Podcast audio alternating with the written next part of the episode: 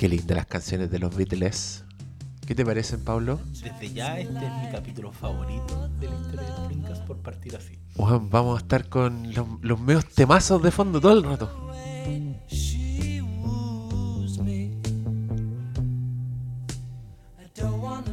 Oye, yo quiero que hagamos este capítulo sin spoilers. ¿Te parece? Creo que voy a salir al tiro con mi opinión. A mí me gustó mucho Yesterday. La encontré de una calidez hermosa. Entonces quiero que la gente la vea. La vamos a recomendar. Eh, va a ser sin spoilers. Quédense tranquilos. No hay muchas cosas que spoilear, pero hay un par de sorpresillas que yo creo que son eh, bastante efectivas y... Muy. No, yo creo que hay, hay unas tres. Eh, sin spoilers, ¿escuchaste? ¿Alcanzaste a escuchar? Escuché perfectamente Ya. todo lo- ¿Y la ¿Estás de acuerdo?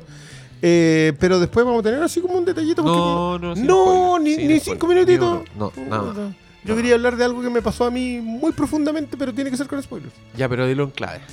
O- No o- puedo. O hacemos la, la típica de redoble tambor y. Ustedes saben que a mí no me gustan los Beatles, ¿cierto? ¿What? ¿No? Puta la wea. wea. Cor- Corta aquí esta weá por el stop. Pero haber sabido habríamos hecho la weá solos, Pablo. Puta la weá. Después va a ser con la típica. Ay, no, es que a mí me gustan los Rolling Stones. Ya ahí. ¿Viste, weón? Era. ¿Viste? Es tan predecible que era eso. Ah, ¿tú eres de las personas que te puede, le puede gustar uno solo? No, no, no, para nada. Pero lo que pasa es, yo creo que uno se, se- Son betas distintas. Igual, no sé, pues me gusta más Zeppelin, pero. Ya, ya, ¿qué importa lo que te guste? No, pues. sí, eh, por eso quería llegar a comentar eso justamente con spoilers, porque creo que ahí hay un par de cosillas pequeñamente fundamentales. Pero da lo mismo. Entremos a conversar de esta película. Ya, dirigida por el señor Danny Boyle, escrita por el señor Richard Curtis. eh, Hecha porque. Danny Boyle se enojó. ¿Cómo le iban a dejar James Bond? Dijo, váyanse a la chucha, voy a hacer algo que yo quiero hacer.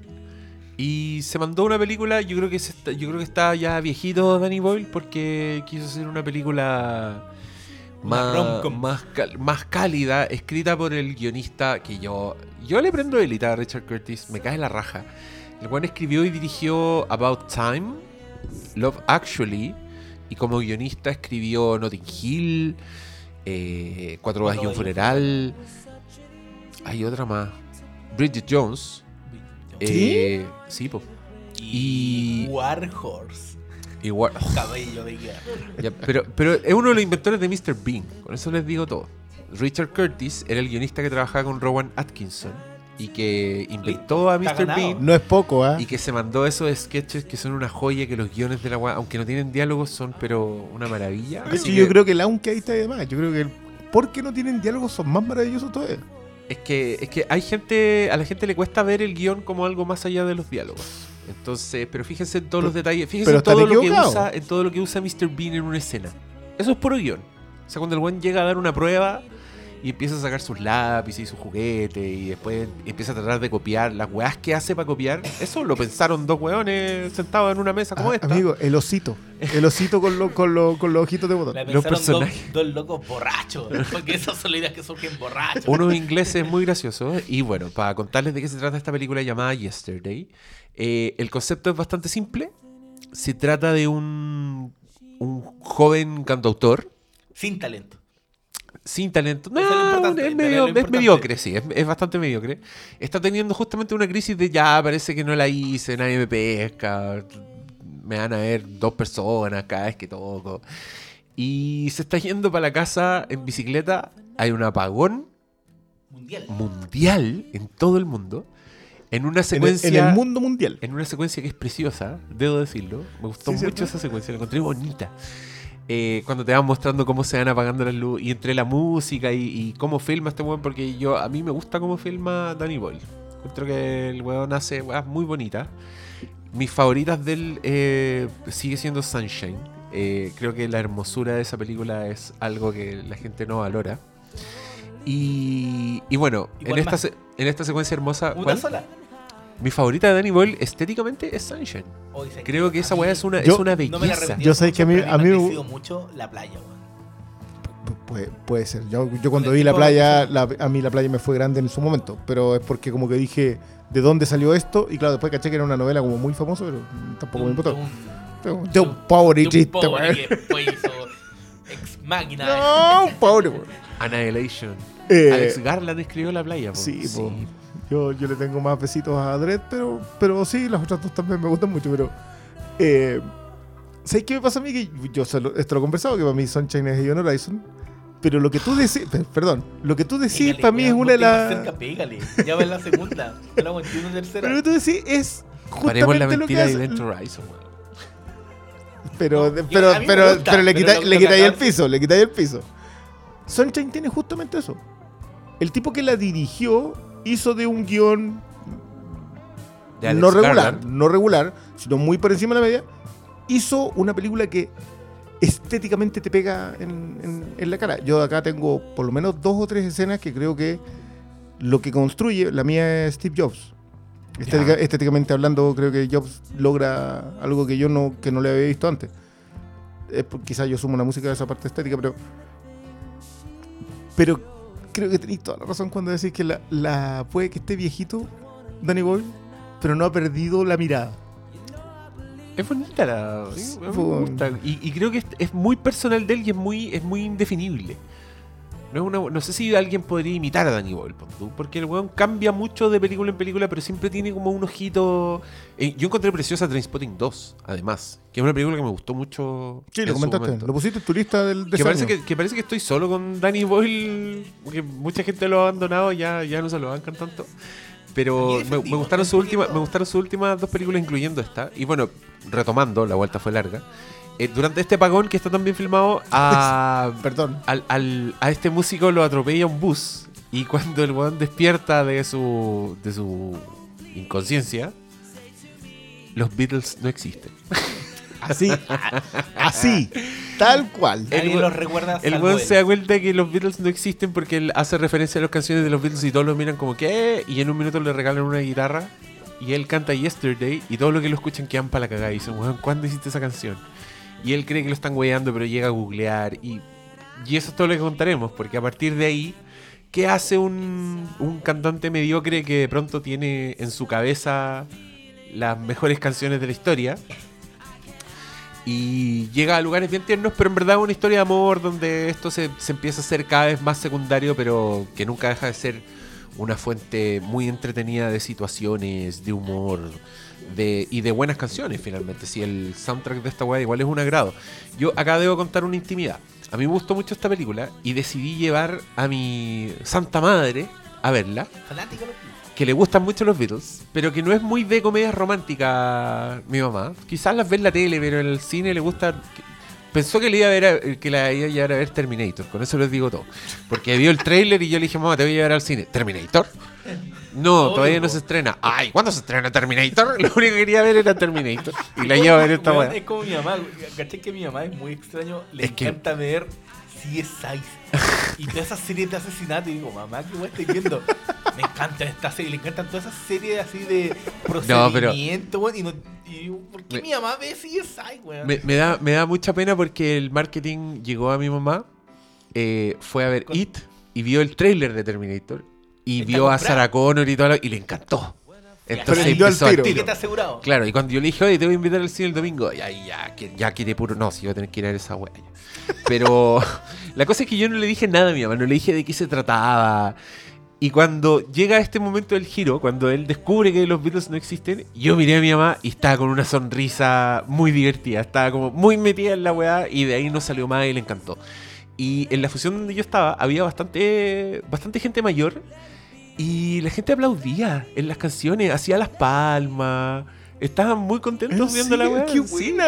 Y lo encontré muy bonito porque yo dije, ah, esto es lo que le pasó a la gente con Rhapsodia Bohemia, con Queen. Pero ahora es una película de verdad. Y con buenas canciones. Ay, ¡Oh, no! Te Ya, fuiste al y el- chancho, te fuiste al chancho. fue gratuito. Y el personaje se hace mierda a los dientes. es la, es la Bohemia buena. No. Eh, Bueno, Oye, la lista de esa es larga. ¿La lista de qué? La lista de la Rapsodia Bohemia, pero buena. Ah. eh, el puro 2019 ya tres. ¿Cuál es más?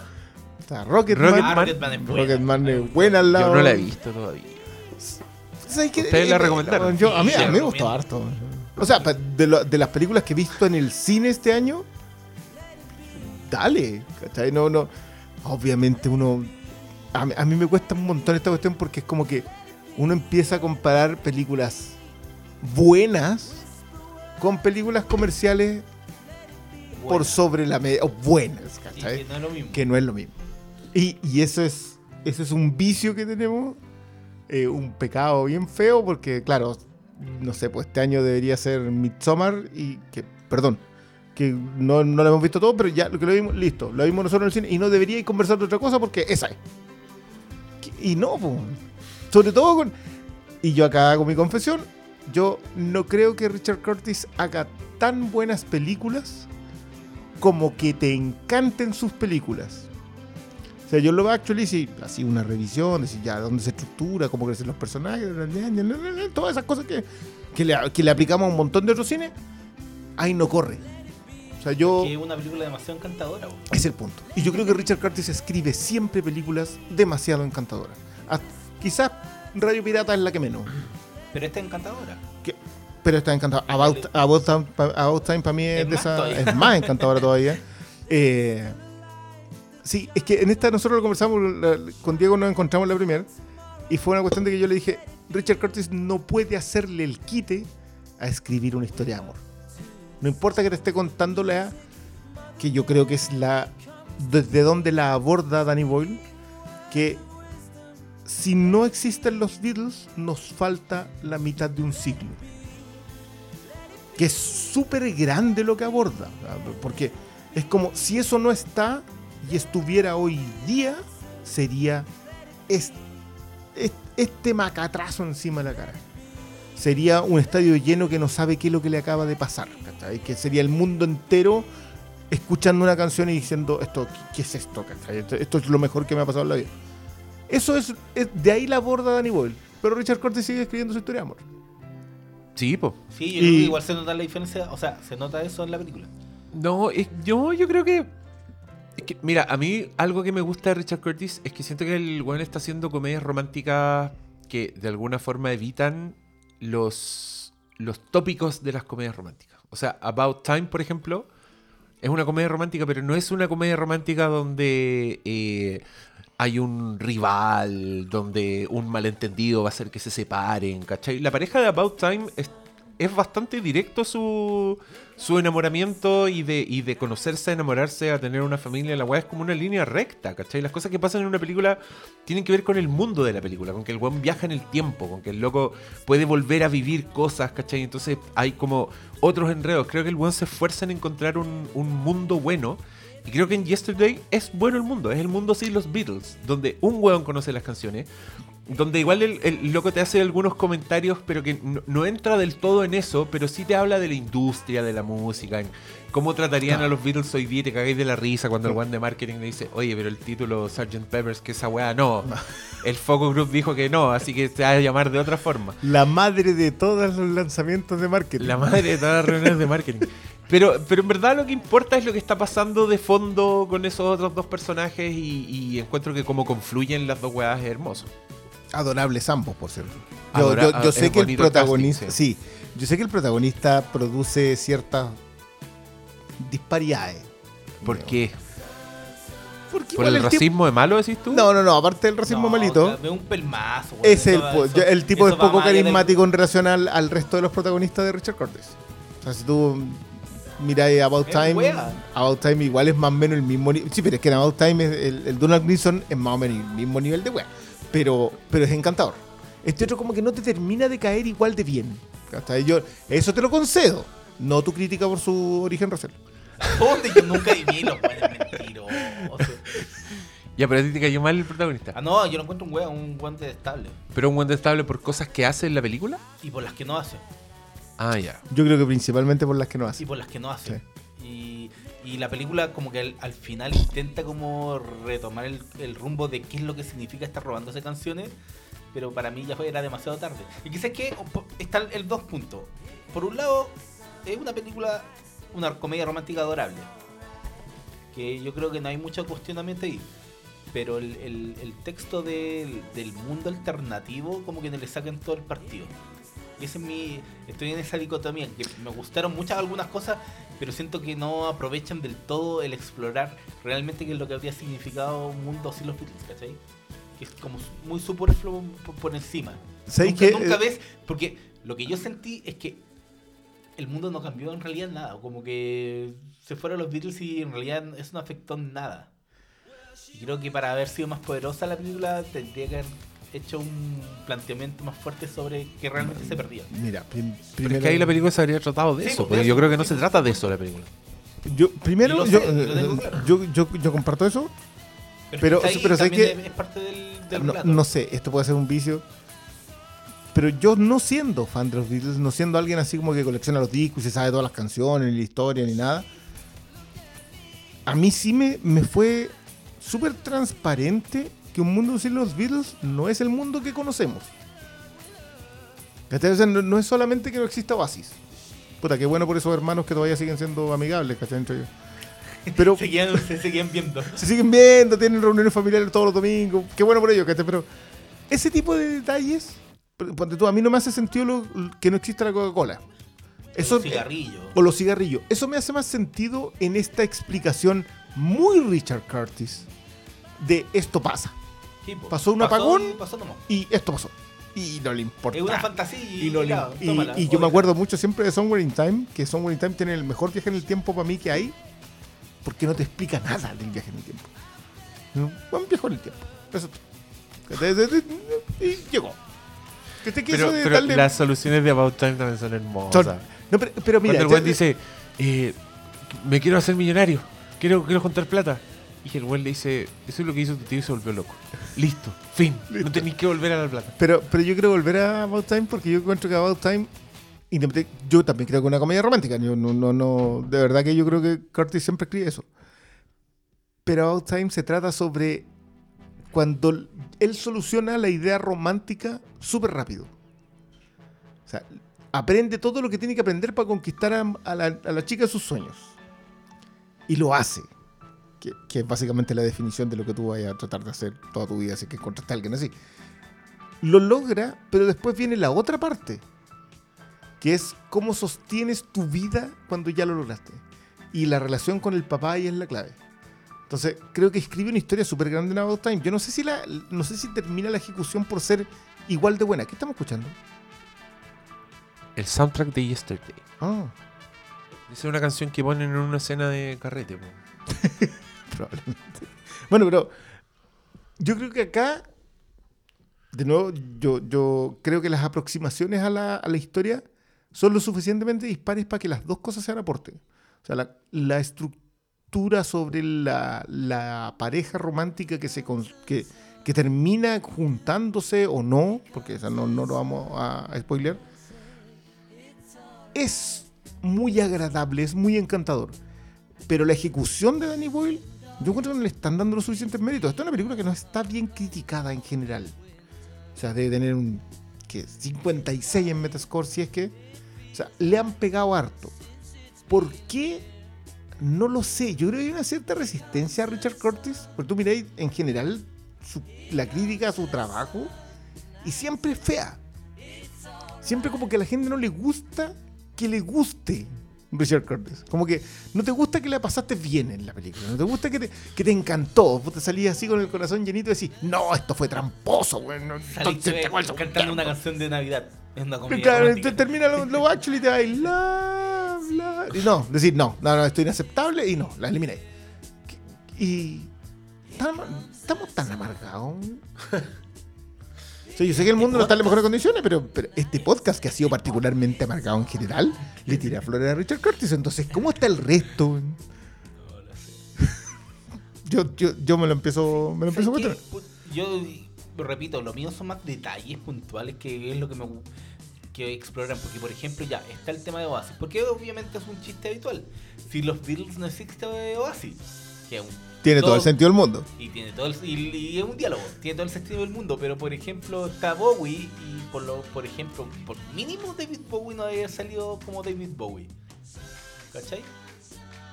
Entonces son, es que David Bowie, el nombre original es David Jones, que era, se lo tuvo que cambiar porque el, existía Los Monkeys, que era la banda que copiaba, ¿cachai? Entonces son pequeños ya, y esta guay igual es como más, son detalles. Pero- pero- construcción- pero hace una buena Sí, construcción, pero la, la- la construcción del mundo me hubiera gustado como explorar más la- las consecuencias mientras me contaban la historia romántica. porque de repente el tema ya, no hay cigarrillos, como que era un detalle. No, no, yo creo que eso, eso va en otro lado. Sí, po, va en otro lado, pero lo entendí ya. O sea, se perdieron muchas cosas, no solo los Beatles, pero yo sentía como que el mundo no era el mismo, po, ¿cachai? Como que no veía a la gente. No, no veía como una consecuencia ante esa ausencia, como que fuera algo. ¿Pero qué distinto. quería? ¿Que no existieran los autos? No, que... no sé, po, ex- explóralo, no sé, como que era, eran como papitas que Es que, es que a mí, por ejemplo, a mí hay una cuestión que me gusta de la Si tuviera industria. la Pepsi, ya, igual era bueno el chiste de la el Coke, chiste era buena de la Coke. pero, pero Sí, no sé, no, sé, no sé cómo se ha sostenido la industria musical sin eso, pero, o hubiera existido la Pepsi sin la Coke. por ejemplo, no sé, a lo mejor es más antiguo. Pero y- tú querías ver otra película. No, la misma, pero Querías ver la película de los mundo, es que- universos paralelos. Es que el, el- la idea no es Es mala, que, po, es, que, es que ese, es el punto. Ese es el problema cuando tú tiras ahí una cuestión tan grande como que no existen los Beatles. Que a mí me funciona porque como yo no soy tan fan, a mí, a mí sí me hicieron ver la- lo que le faltaría al mundo. ¿Cachai? Pero probablemente para el que es muy fan, le falta mucho más a esas cosas que le faltan al mundo. Y eso yo sí puedo entenderlo. Sí, Ahora, para mí es como súper superficial la- lo que pierde el mundo. Exactamente. Y para mí, como fan de los Beatles, era el más profundo lo que habría perdido. Y, no solamente Oasis. y- y no, y para mí no solamente Oasis, porque los Beatles exploraron en tantos estilos musicales, hasta en el metal, ¿cachai? No, su, su- su- la, la música sería muy distinta a lo, a lo que soy. Bueno, pero Entonces, ahí, no ahí sé si donde a hubiera mí- existido Ed Sheeran, cosas, yo, no sé, explóralo, pero... Yo quiero decir que eso es a mi lejos lo que más me saca de la película constantemente. Yo sé, yo no sé quién es Ed Sheeran. O sea, sé que sé que es un colorín que canta y que escribe sus canciones y al parecer eso es Eh, muy valorado y es muy famoso, y es muy famoso. Ya, pero, pero, entiende. pero, o sea, es como que si fuese the best songwriter in the world. ¿Y cuánta gente no existió en el mundo para que Sheeran sea eso? Es que, ya, lo, sé que, eso, que eso lo puedes tomar como una consecuencia de que no existan los Beatles. Que alguien como Ed Sheeran sea con. No, pero se- ya, sea hasta, José Luis Perales, po. O sea, no, no, no me. Ya, está bien. No, Mire, pero yo, sé que somos. que yo le doy. Es como ya, si no existen los Beatles, gente como Ed Sheeran vendría a ser como. Como el más grande compositor, ponte tú. Y este, este loco, cuando llega, lo ven como Jesús. Y este otro que pasaría a ser Juan el Bautista, ¿cachai? Sí, de hecho, la, el la- chiste, la el talla la tiran. Pero, Pero- ya, pero- hay una concesión que Ahí pusiste doy. Chiran. Es bueno. Te creo. Pero, ¿cachai? Yo eso se lo doy, pero creo que podría estaba al pie y creo que la película igual lo explora. pero Yo, yo creo que hasta, hasta la secuencia rusa. Hasta, hasta Sí, esa. cuando esta- te empieza a meter esos personajes como que estén cachudos. claro, hasta. ¿Serán, me- serán como policías espacio-temporales que vienen a arreglar la weá que. Oye, ¿qué películas querían ver? No, no, no, no, no, yo, yo, yo no con, con esa. Es que puta, ese es uno de los dos spoilers que a mí me gustaría comentar, pero que no los voy a comentar porque dijimos que esto era sin spoilers. Pero hasta la secuencia cuando van a Rusia y este tipo pierde el duelo, eh, que creo que ahí es un uno de los momentos en que yo digo, ya perfecto, me lo sacaste de escena. Y entra el personaje de la McKinnon, que, que aparte de que ella es muy graciosa, encuentro que es muy representativa de la industria. O sea, a mí no me importa la música que hagáis. A mí lo que me importa es que me hagáis ganar plata. Y yo, mansiones. Claro, a mí no me interesa en lo más mínimo. Yo lo único que sé es que esto vende. Y eso, esa visión de la industria que creo que me funciona muy bien en la escalada. Que, eh, la reunión de marketing más grande de la historia.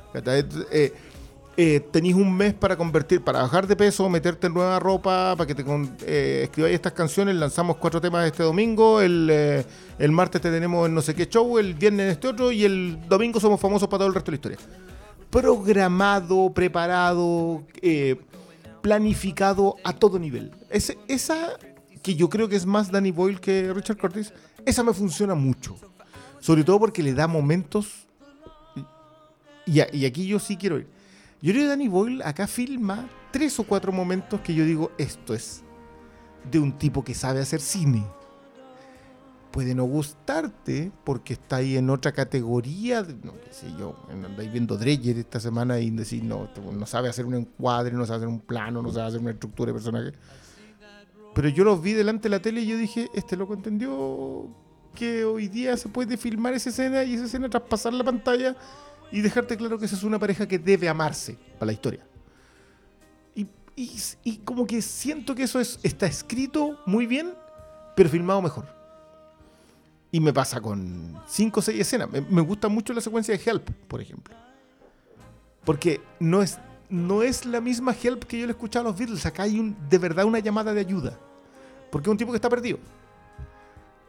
Eh, Eso es lo otro que tampoco me traspasa a mí. Yo no, no- como no conozco tantas las letras de los Beatles, solamente las vi ahí. Entonces decía, ah, mira qué bueno, se podía hacer un... Sí, pues te perdiste como todos los guiños que tienen los mismos diálogos de- Exacto, de, de No, sí, igual los que, los que estaban. Los o sea, que igual- estaban, sí, pero no era Cross the Universe. No, no es como cuando te sentas a ver un musical con las canciones de los Beatles, que tiene la gran ventaja que, la- que lo hace Julie Taymor, entonces la cuestión es fascinante estéticamente. Eh, pero. Pero de nuevo, yo, yo lo dije. Puede que esta no sea una tremenda película a nivel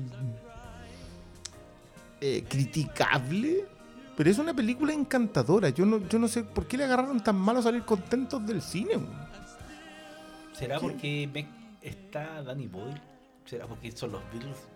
Yo cacho que igual le, pedí- que- le pidieron más de... Es que de qué están hablando también. Si yo en verdad la vi con unos viejitos que te quedaron aplaudiendo haciendo las palmas al final en la canción de los créditos y estaban muy felices.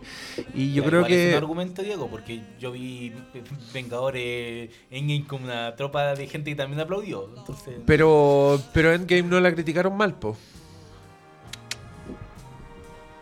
Tien- Tiene un punto. el weón. Pero miles de películas sí la han criticado y con la gente contenta. No, La es que yo, yo no estoy sé. diciendo cuando ustedes dicen por qué le agarramos mala a salir contentos del cine, yo les pregunto, ¿de quién están hablando? ¿Quién no salió contento del cine? Porque yo la vi en el cine y todos salieron contentos, ¿cachai? No sé, pregúntale esto lo Es, un buen punto. Eh, no, no, no, es que yo creo que la- la- la- las reseñas en general, los comentarios en general de esta película ¿cuántas son apuntan. no yo le, le, leí 15. Ninguna me hizo mucho, reseñas, ninguna me hizo mucho sentido, debo decir. Yo le di súper buena crítica en el weekend. Sí, no, bien, qué bueno. Pero a mí me pasó Ojalá alguien la haya ido a ver por esa crítica. Déjala la vayan a ver. Si, si, ¿Sabes qué? No vaya a salir mal del cine. ¿Qué- ¿Cuál es el problema con eso? Podéis decir después, ¿sabes qué? A lo mejor no era tan buena, le faltaba construcción de personaje, me faltó. El personaje de Billy Nile debió ser No, Billy es que, Nile. es que yo creo que yo creo que eso funciona. Yo creo que los personajes funcionan. Creo que la historia que cuentan llega, e- explora unas cosas bien bonitas y siempre muy, muy aterrizado.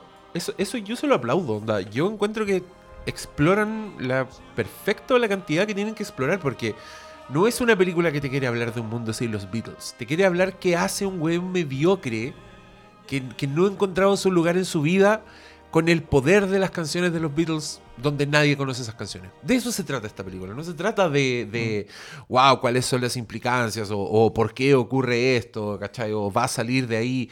Es como... mm, es- y es lo mismo que pasa en About Time. About Time no se trata de los viajes temporales, ni de las paradojas, ni, ni de ni una de esas weas, porque este loco en verdad quiere la excusa, quiere un setting para contarte una historia de, de personas. Y de personas que en este caso son entrañables.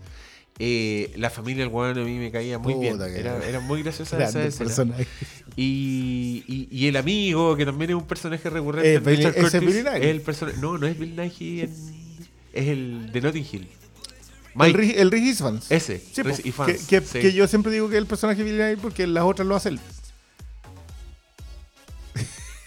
Quiero de- dejar en claro que en este momento Diego está bailando el tema que estamos escuchando. Que este, es que es la playlist con todas las canciones del soundtrack. entonces aparecen las canciones que están de fondo. Y esta canción es una belleza. Que ¿cómo, ¿Cómo ha sido una película con canciones de los Beatles y no salís contento al cine? bueno, menos I Am Sample, pero esa es, es otro de los problemas de esa película. Esa tiene tantos problemas que lo otro ni siquiera lo, lo logra. No, ni los Beatles salvan esa. Fíjate que yo fui a la de eh, una cosa que se llama. Ah, se me olvidó hasta el nombre. La de Bruce Springsteen. ¿Ya? Que, que el, que el nombre en español es la música de tu vida, pero el nombre en inglés es una canción de Springsteen. Eh, y también el protagonista era un medio oriental, en este caso un pakistaní, no estoy seguro si el protagonista de esta también es pakistaní, eh, que descubría la música de Bruce Springsteen. Eh, y le cambiaba la vida con eso. Y estábamos hablando, el- el- transcurre durante la Inglaterra de la Thatcher. Que yo sí algo que tengo claro es que cualquier cosa que transcurre en la Inglaterra de la Thatcher le va a pegar a la Thatcher siempre. Hay un momento mm, muy... eh, existe el Partido Nacional, están como los, los nazis naciendo en Inglaterra. Etcétera. Y este tipo, el escape de él y como que la definición de su vida es Bruce Springsteen. Y es muy cuático porque te das cuenta que Bruce Springsteen le habla a la clase obrera en New Jersey, en Londonshire y, y no sé, y en Puente Alto. weón. Las letras identifican a cualquiera y, este tipo se queda con su propia cultura, una de las grandes claves de la, de la película, que él es capaz de reconocer su cultura, de dónde viene. Eh, y a mí me pasó, claro, la- esta- estoy hablando que esta cuestión la vi un jueves y la otra la vi un sábado, o como con tres días de diferencia. ¿Estáis viendo muchas películas, weón? Sí, pero estoy recuperando el cine. Acuérdate que yo estaba súper metido en la tele y había dejado de ir al cine. ¿Y ahora dejaste vas a dejar la tele o te vas a volver loco? No, estáis loco, estoy viendo cuestiones en la mañana. Tú tenés que injertar un ojo en la nuca, así. Eh, estoy viendo cosas en la tienda. tiempo. No, no ver, había estado viendo cosas en la tienda. ¿qué estáis despertando? Ya, pero, pero eso lo hemos conversado muchas veces. Yo estoy desde muy temprano en, la- en las mañanas y ahora lo que estoy haciendo es ocupar los, los tiempos muertos en el local, que eso no lo estaba haciendo. ¿Y cuándo dormí? Dormir está sobrevalorado. Dormiré cuando muera. Ahí voy a dormir por miles de años, así que lo mismo. Eh, pero me, me pasó. Yo en general no le doy tanta importancia a los momentos culturales que te generan la música pop. Un error mío, tengo claro. Pero estas dos películas me dejaron. Me dejaron eso. O sea, cuando la música te pega, cuando las letras te pegan, cuando el momento musical define una generación completa, tú perfectamente podís partir de eso para contar otra historia. ¿Qué es lo que? Yo concuerdo completamente contigo en que eh, Curtis hace eso. O sea, no, es. Él te cuenta su historia, que es la de siempre, pero el remate de esa historia tan condenadamente conservador y tradicional, porque es familia feliz, ¿cachai? Yo me lo banqué completamente. Yo a esa altura ya estaba contento, ya me da lo mismo. No, no, no es. Mire, yo no estoy tan de acuerdo con la idea que se dice siempre que tú vayas al cine a pasarla bien. No es solamente entretención. Pero esta otra cosa te llena a nivel emocional y sentimental. Eso es mucho más difícil. No es solamente Sí. la explosión. Oye, yo estoy de acuerdo. Yo, yo creo que si vais al cine siempre a pasarlo bien. Lo que pasa es que yo entiendo pasarlo bien, no necesariamente Es pasarla bien. Claro, o sea, una película que me hace mierda, yo también califica como ir a pasarlo bien al cine. sí, pues, sí, sí, puta.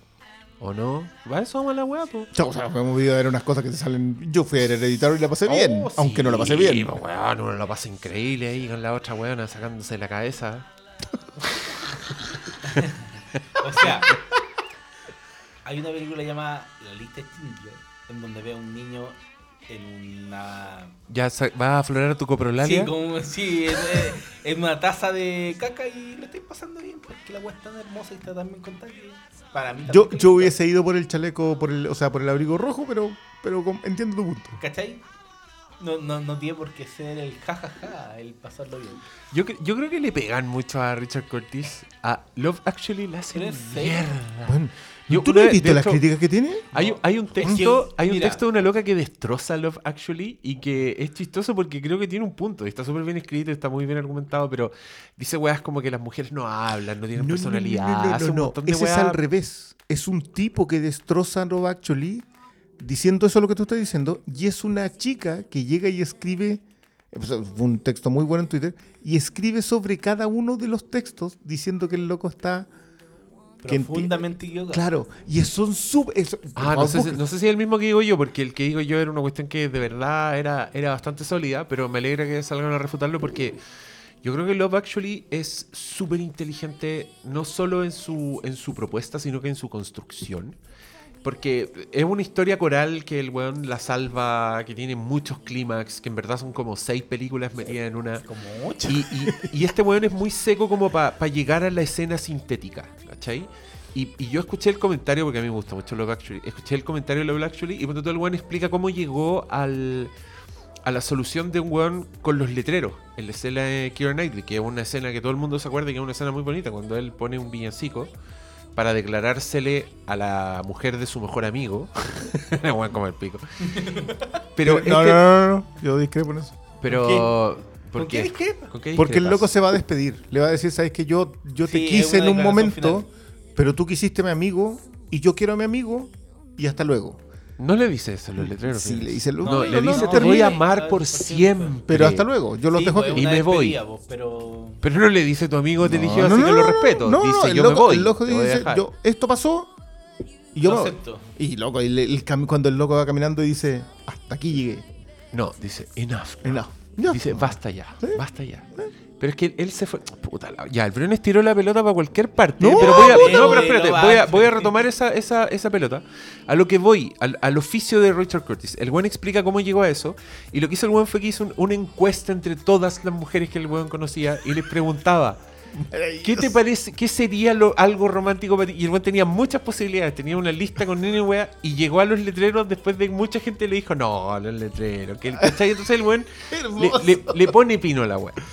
Ahora, hablando de esa historia en particular, te la voy a mencionar porque yo creo que esa es una de las historias más incomprendidas de Love Actually. Y, y que realmente es una historia que dice lo que te está queriendo decir. Esa es la historia de un bueno que está obsesionado. Esa no es una historia de amor.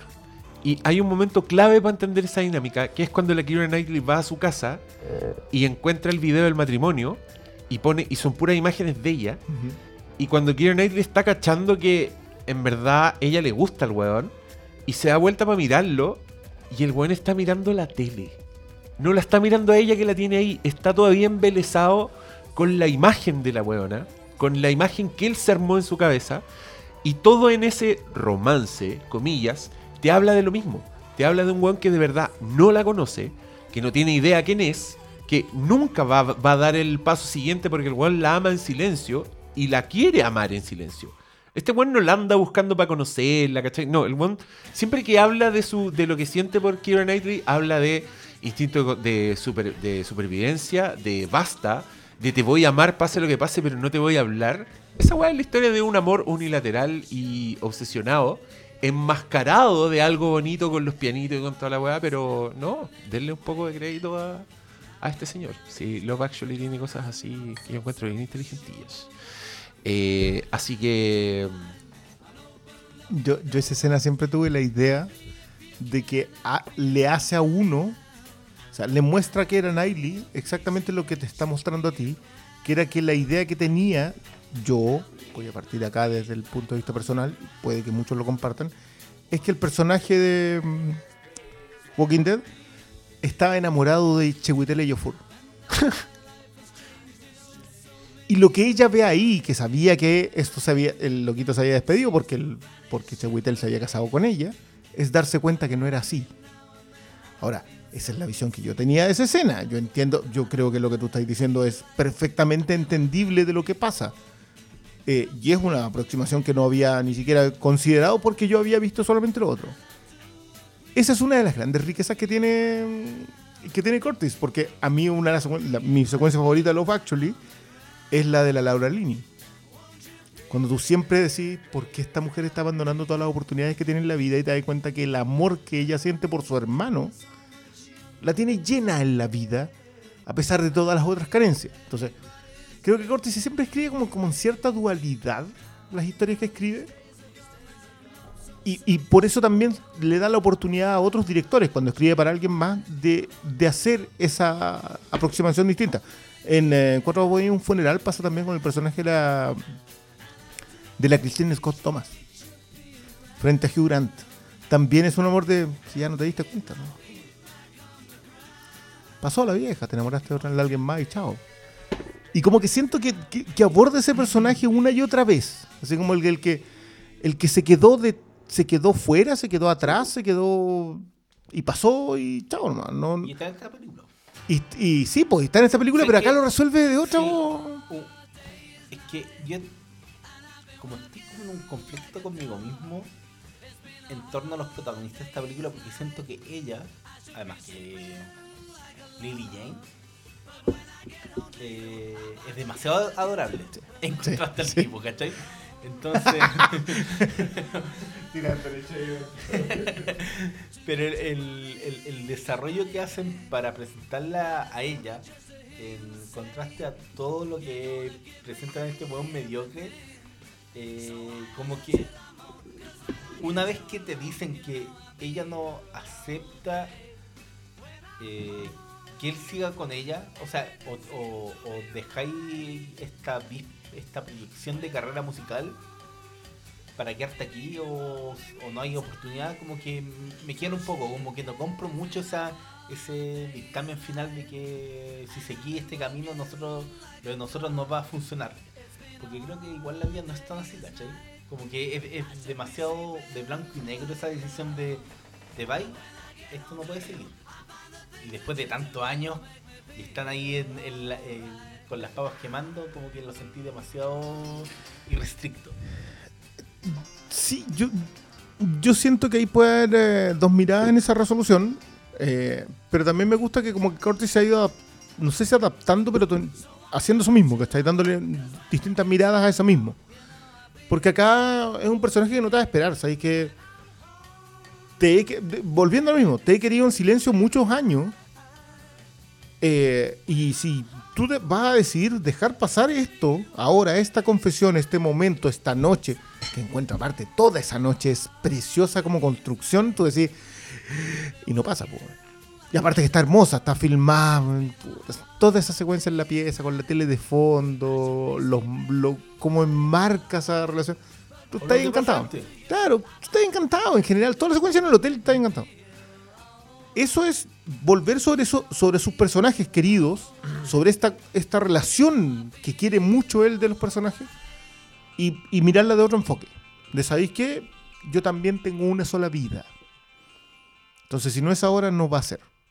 Así que dale, persigue tu sueño, pero yo no puedo seguir esperándote. No, no puedo tener esa paciencia. Y creo que le da un par de vueltas más a eso y la vuelve más encantadora también, porque te fuerza una resolución que tú quieres ver. Entonces, no sé, yo siempre vuelvo a eso de que si, si te llena la película. Debe tener su ripio, yo no los veo porque estoy encantado. Tampoco no sé si sea algo malo. Yo, yo quiero que cerremos, porque vamos a cerrar, lo siento. Pero te, te tengo una propuesta.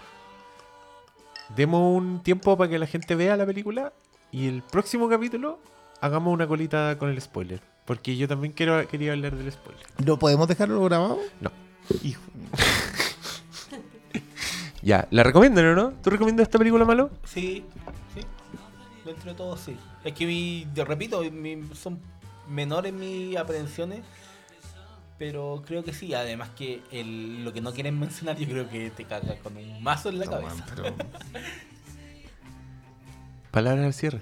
Ya te- que- este está con el nudo Sí, es que me- ah, creo que no me había pasado en este podcast eso. ¿Qué? Así que, que quedara así como con las ganas de hablar justamente de un tema Que no y, fuese censurado. No, mentira. Pero, Lo siento. No, está bien, está bien. Entiendo, No, entiendo que estáis súper bien. No, pero entiendo que estáis súper bien en tu punto de vista de, de- hasta aquí dejémosla. Que la gente se encante y volvamos sobre eso después. Ya. Listo. Muchas gracias por escucharnos. Vayan a escuchar los Beatles.